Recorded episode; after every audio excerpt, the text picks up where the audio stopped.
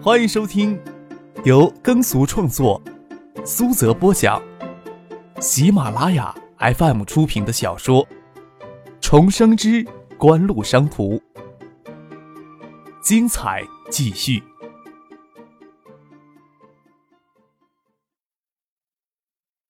第一百五十六集。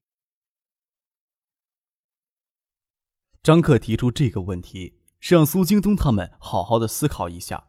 要成为千万富翁，甚至是亿万富翁，都不是很困难的事情。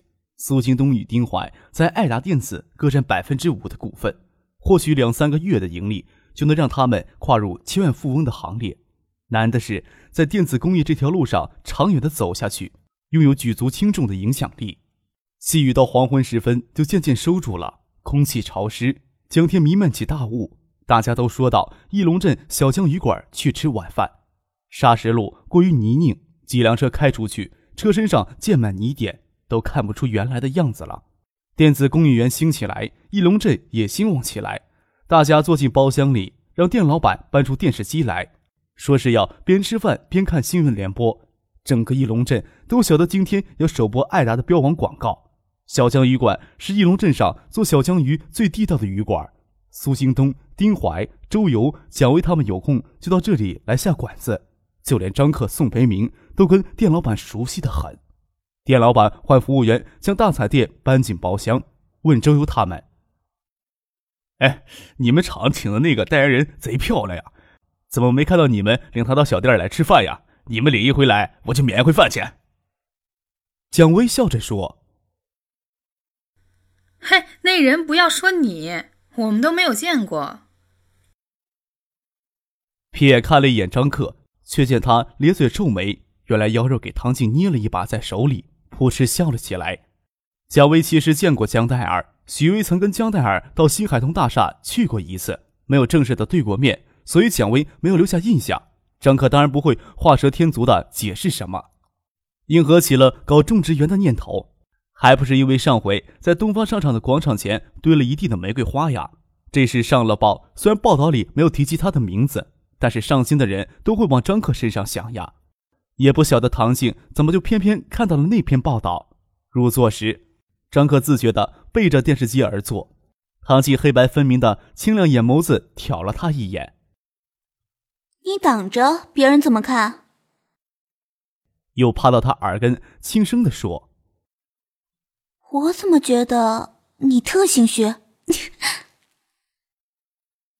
说着，他自己先笑了起来，弯眉如月，清冽的眼眸子里藏着浅笑。十六七岁的女孩子，心思单纯的就是冬季清澈湖水上的浮冰，还没有学会什么妒忌呢。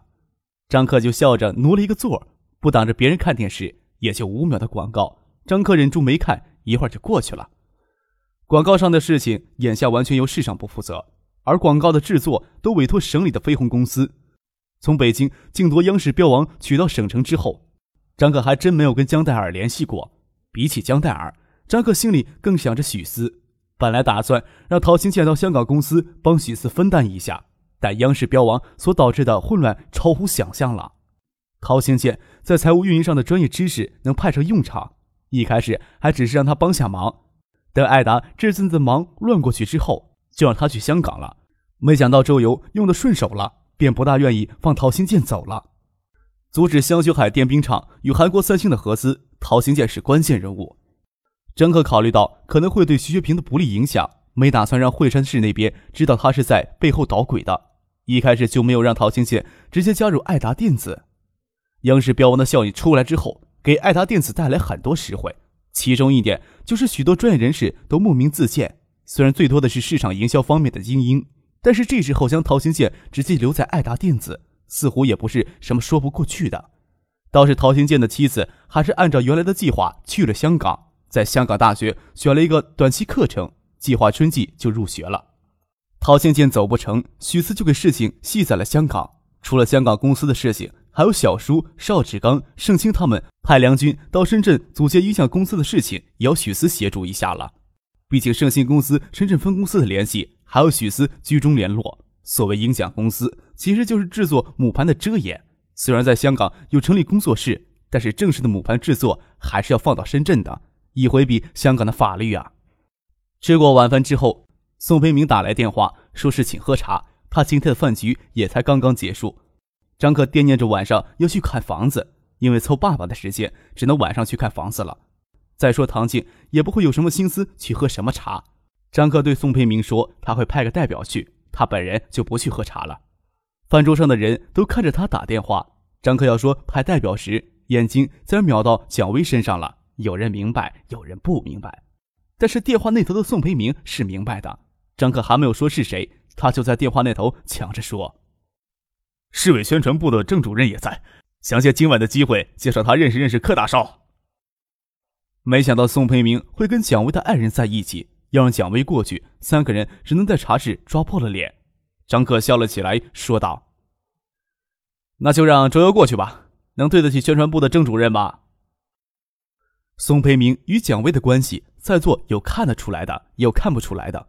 周游自然能看得出来。他听张克的口气一转，就暧昧的笑了起来。丁怀可看不出来，因为蒋薇经常在他们面前说宋培明这个人好大喜功。但是蒋薇那一瞬间的脸色并不好看。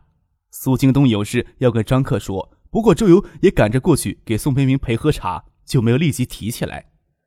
在过去的半年时间里。像爱达电子这样有技术实力的整机厂商，从每台影碟机获取近千元的暴利，如此高的利润，自然吸引更多的资金疯狂的流入影碟机产业。爱达电子的标王效应应该更加明显。城南区短短一个月的时间里，就涌现出五六家影碟机组装厂商来。目前，爱达电子生产与市场，苏京东、周游各管一块儿。不过，苏京东还总体负责爱达电子，但是这些事情。苏京东还是要跟张克商量对策，只是今天晚上不是一个好时机。江黛儿真的很漂亮。钻进车里，唐静突然说了一句：“张克手把着方向盘，回头看了唐静一眼。是吗？我怎么没觉得呀？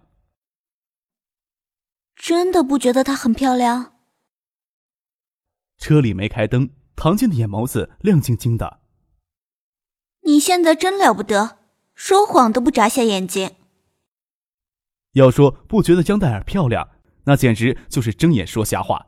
张克嘿然一笑，伸手捏了捏唐静娇嫩的脸蛋，笑着说：“哼，在我眼里你是最漂亮的。”这话唐静果然受用，脸微侧着，将张克修长纤直的手指夹在脸颊之间，感受他手指微凉的温度。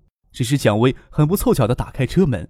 看着张克与唐静令人甜蜜的样子，我还是去傅俊的车。傅俊与蒋薇住得近，早上还是傅俊专门来接蒋薇的。张克笑了笑，留恋的从唐静的脸蛋上抽回手。怎么坐我的车？我还得绕一下路，专门送你。蒋薇钻进后车座，夸张的搂着唐静。哎，我发现跟唐静在一起也能多沾上青春气息呀，不然真成老女人了。张可心想，他有事要说，便问他：“郑主任怎么今天会有空跟老宋去喝茶呀？”记得蒋薇她老公郑爱国，就是因为蒋薇与宋培明之间那些捕风捉影的传闻，才坚持让蒋薇从城南区财政局内退的。虽然郑爱国与宋培明在一个院子里长大。但应该是那种老死不相往来的才对。你们男人的心思，我怎么知道？当官会上瘾吗？蒋薇抱怨地说：“我还只是男孩，千万别把我随意的规划阵营。”张克超唐静挤挤眼睛：“唐静，你说是不是？”切！唐静横了他一眼。啥时候又开始装嫩了？对了，期末考试你到底参不参加？再说吧，看心情了。我这样子也不能指望高考成绩读大学吧。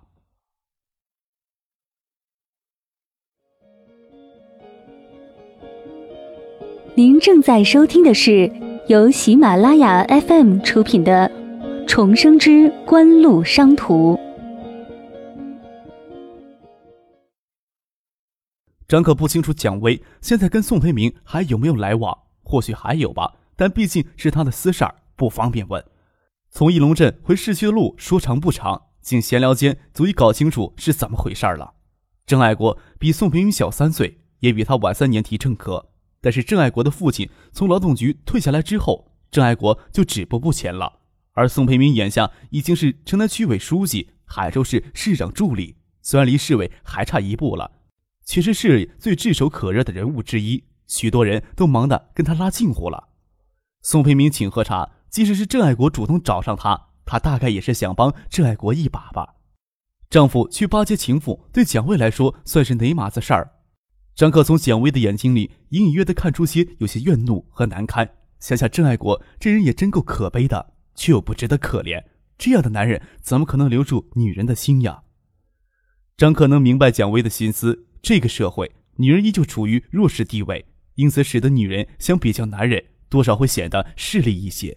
一般来说，一个男人能包容一个无能的女人，甚至希望自己的女人低能一些。但是优秀的女人多半不能容忍自己的男人太无能。蒋薇即使在跟自己的丈夫没有感情，也绝不希望自己的丈夫去巴结情夫呀。这种事情却偏偏发生了。张可不会因为个人的私生活影响对其工作能力的评价。虽然这个社会对男人的多情是包容的，张可将蒋薇送到家门口，放她下车，将车转弯倒出来，又拉开车门，跟蒋薇说：“你家老张有官瘾。”你也可以帮上忙的。蒋薇愣了愣，张克的这句话其实是对他个人能力的肯定，也允许他因在锦湖、在爱达的职务地位所形成的影响力用在公司之外的事物上，也是鼓励他在自己的职业生涯上眼光应该放得更长远。蒋薇懒额笑了笑：“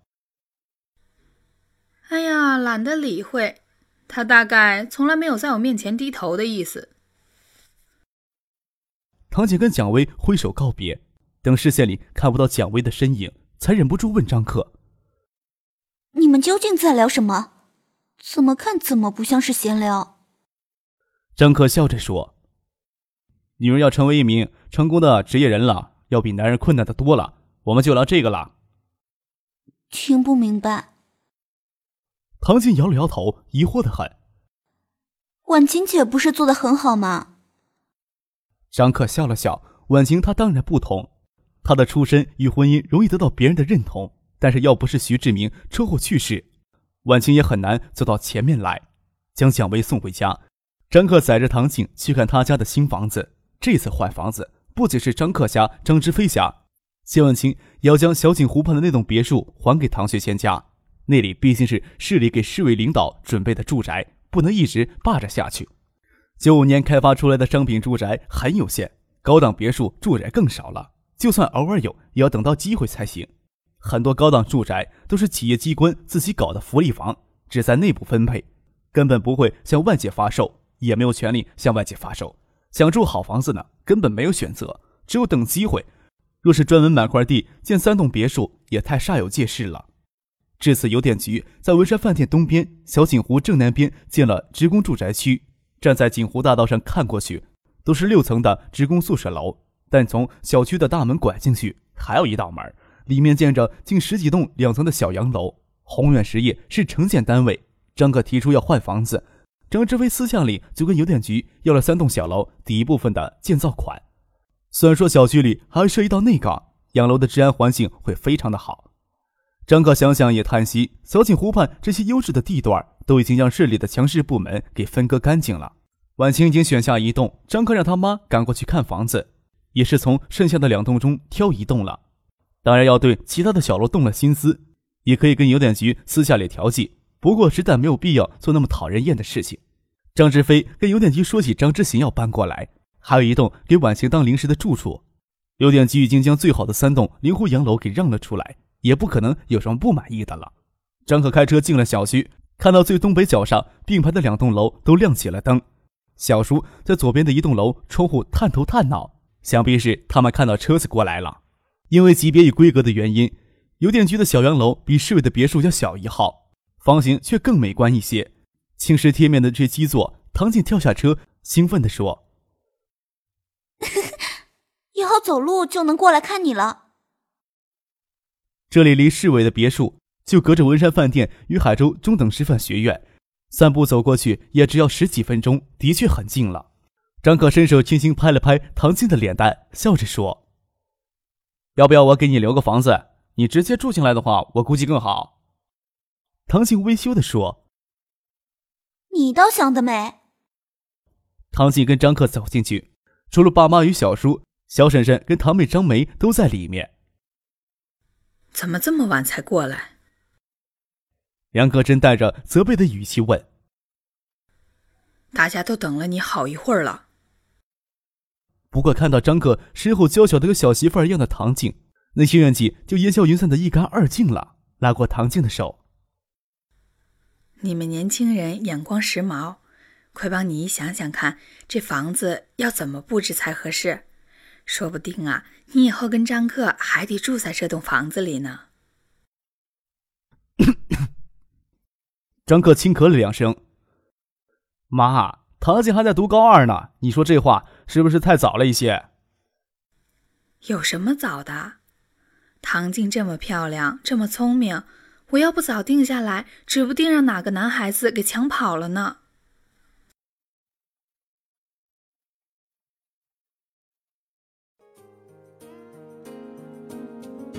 听众朋友，本集播讲完毕。